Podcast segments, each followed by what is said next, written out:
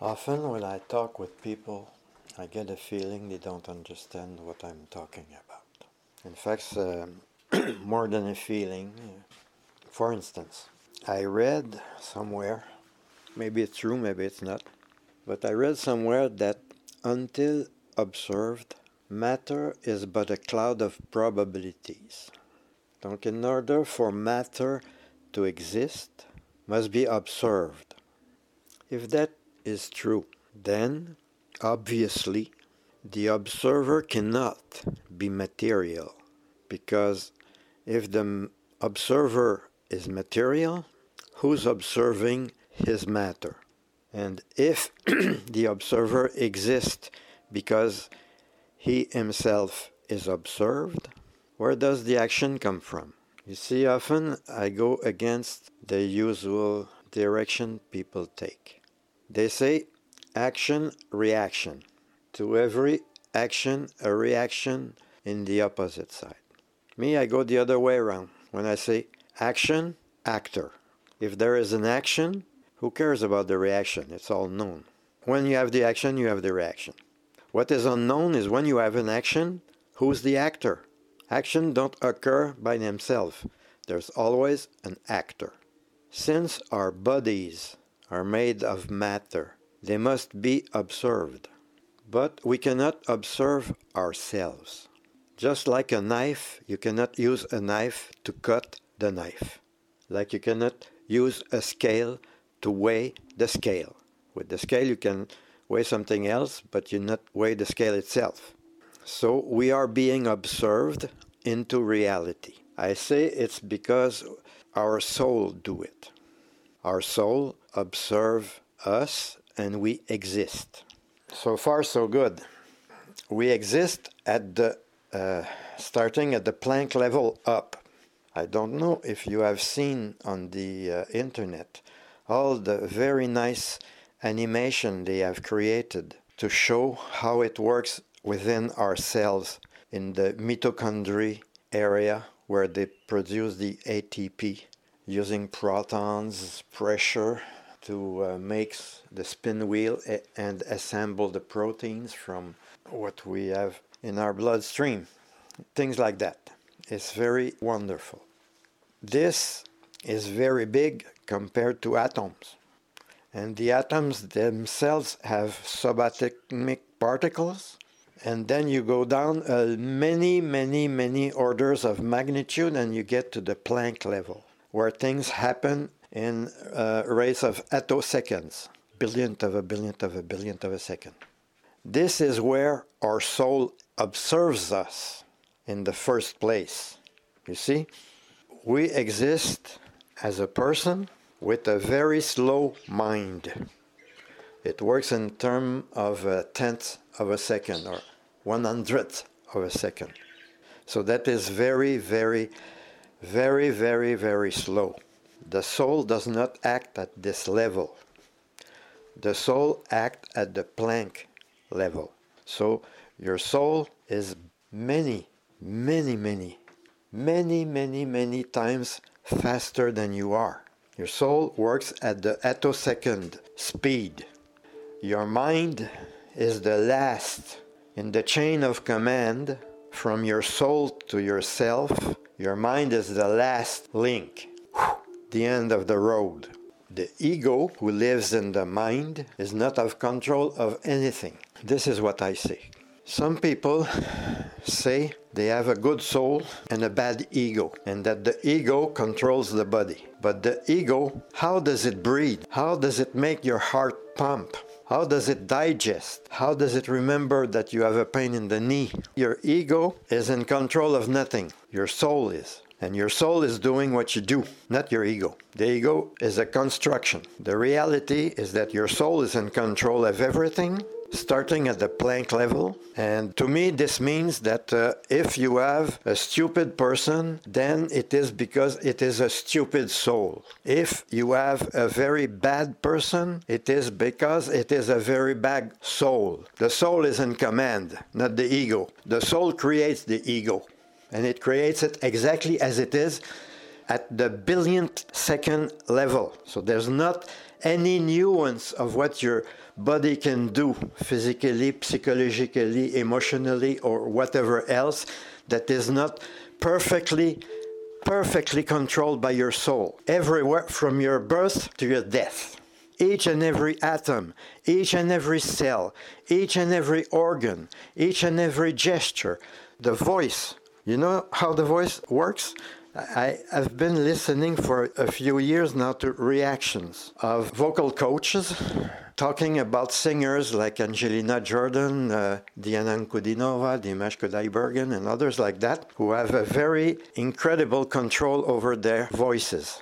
So after all that, I'm beginning to know how it works within your throat to produce the sound. And this, your muscles there work at a level and rate of speed that is incredible. And your soul controls each and every atom of each and every muscle of each and every cell in all that process. So if it can do that, it can do a lot more. Right now, some people try to excuse their behavior saying, Yes, but I have a good soul. When I die, after I go to he- heaven and uh, whatever. This is all bullshit. Your soul never dies because it was never born. The soul simply is in charge for the source, the, the source of all that, delegated to your soul the charge of producing, materializing your body. And that's what it does atom by atom. So the soul is an entity that works at a rate of speed that you can't imagine. This is science. This is rational. Believing that the soul talks to your brain and that the brain will create, uh, manage your body is complete bullshit because the brain is made of atoms. Atoms are made of energy. There's never never anywhere material matter like most of the people believe matter exists. What most of the people believe is matter does not exist. It is not real, it is not scientific, and that's why the vaccine are a stupidity because it is not science. I'm afraid, Mr. Trudeau, you don't know the first thing about what science is. Nowadays, science says, and I repeat, until observed, matter is but a cloud of probabilities. So everything material is really energy, and all energy is consciousness. And the whole of consciousness is what we call source. And it's a very complex thing. And right now, we are in a situation on the planet where some people have a lot of authority, but they are the dumbest of us all. Justin Trudeau is a complete idiot just as Joe Biden is. And many of our other politicians, journalists, are the dumbest of us all. In the population, we have always, always lots of better souls, better minds, better persons than those who make it up the ladder. And what I have been talking about in the last few minutes is the minimum. It should be explained at the kindergarten. And then growing up, those children would understand that all is one, that the whole is in each of the part, so that each part contains the whole. Hence, the organization of the society is one person, one vote, which means politically everybody equal. Right now, there's not one place on the planet where this idea is reality. It's uh, something we plan for, but we have never never achieved it. For instance, one person, one vote.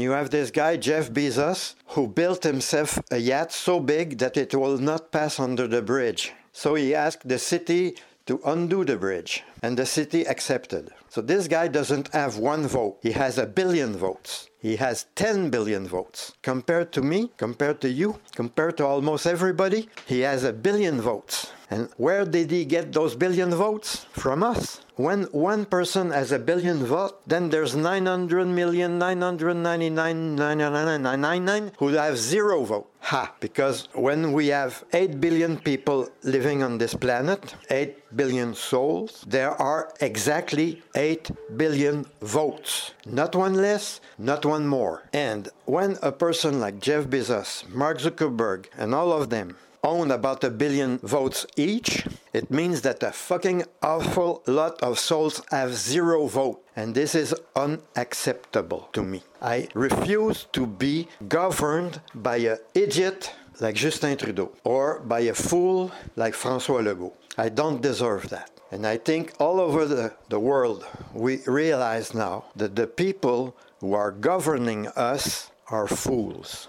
And what I say is that everybody is equal, fine, politically, but morally and uh, on the level of the intellectual capacity, we are not equal. So, take for instance Bill Gates. It would be not a problem if he was like he is, but had only one vote. Then he could be whatever he wants. He would not be able to do a lot of damage. But right now, the social or and political organization is arranged in such a way that this guy gets a lot more votes than everybody else.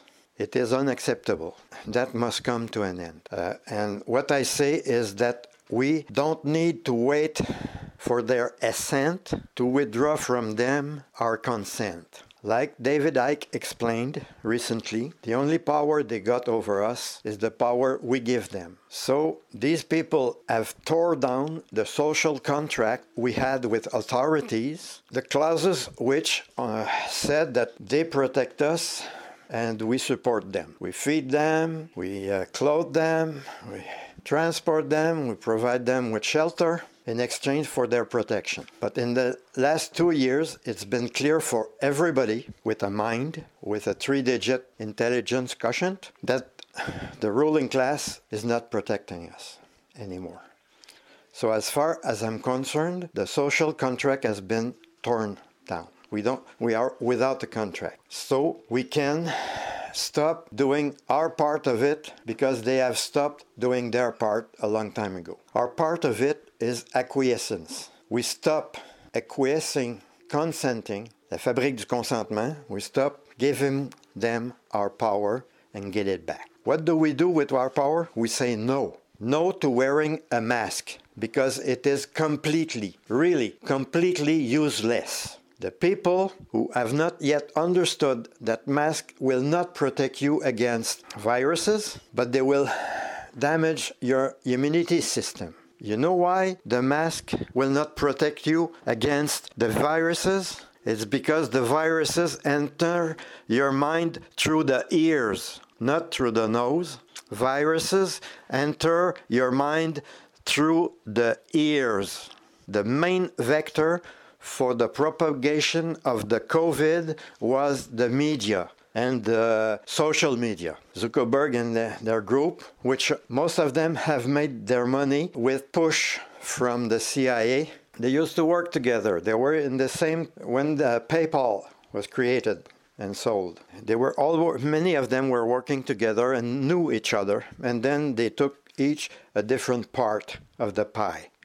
Like uh, Rothschild, who had five sons, he sent them one on each continent to share the whole planet. So one took the uh, Amazon, the distribution, Facebook, social, chit chat, and so on and so forth. Each of them part of it. And they made it in such a way because it was obvious that given that we have computers, distribution of products could be managed better with computers. But it did not have to be centralized like it is now today in such a way that a person can profit from the work of hundreds of thousands of others and keep the most value for himself so he can buy a big house, a big yacht, many cars, and all that. It's not very spiritual. It's not very bright on his part. Because these people, it is their soul who is doing that.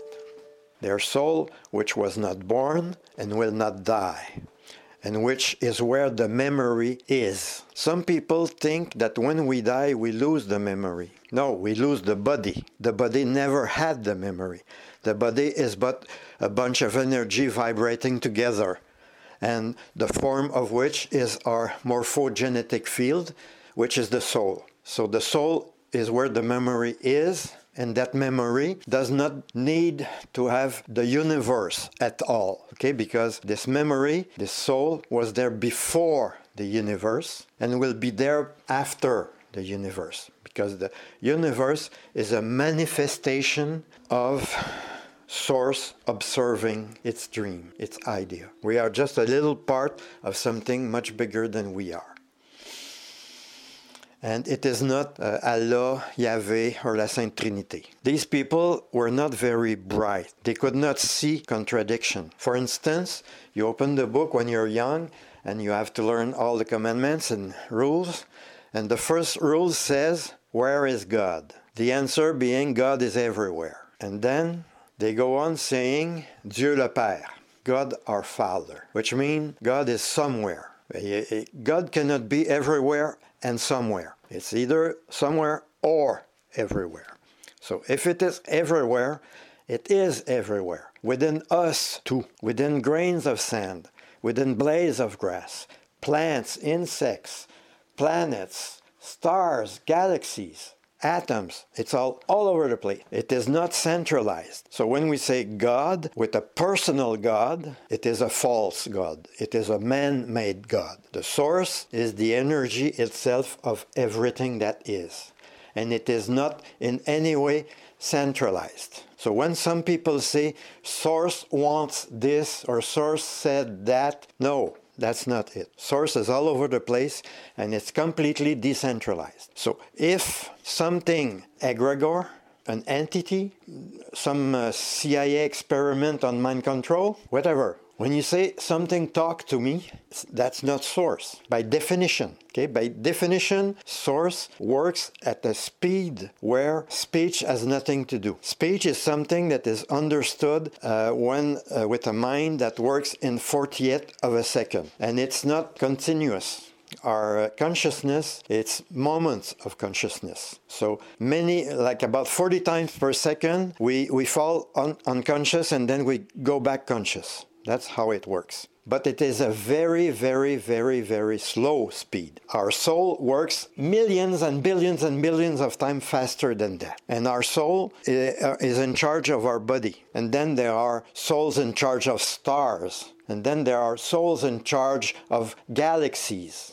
And all the way up. And uh, what we call the source is spread, decentralized across from the bigger to the smaller scale and each and every one of them, and not one is more God than the other, or not any level. There's not one level that is more God or less God. The whole thing is God, and it doesn't talk, and it doesn't think, and it isn't present. And Justin Trudeau understands nothing of that. And when he says many, many times, our government followed science, that's a lie. Very few people follow science. Certainly not Pfizer. Certainly not Dr. Fauci. Certainly not Dr. Arruda. These people know nothing about science. And they can get away with it because a, a fucking big part of the population knows even less than they do. I don't want the whole population to start learning quantum physics. I just want them to start understanding the truth from the false. And when you get a situation where some people, because of uh, 171 sick people, sold a billion vaccines to the governments, that's not good. It cannot be defended, cannot be tolerated, and this is not science, it's economics. And it's not economics, it's theft. And what I say finally is those souls will not be able ever to erase from their soul CV, curriculum vitae, what they have been doing while on earth. They will have that forever. That's why I say they are not very brilliant souls, because they will regret a long time the lack of sensitivity, the lack of empathy, the egoism that they had while living. But I don't care about them. I care about all. So they are one person, one vote. They have the right to live. But I plead all the others stop worshipping false gods and stupid humans. Thank you. That was all I had to say today.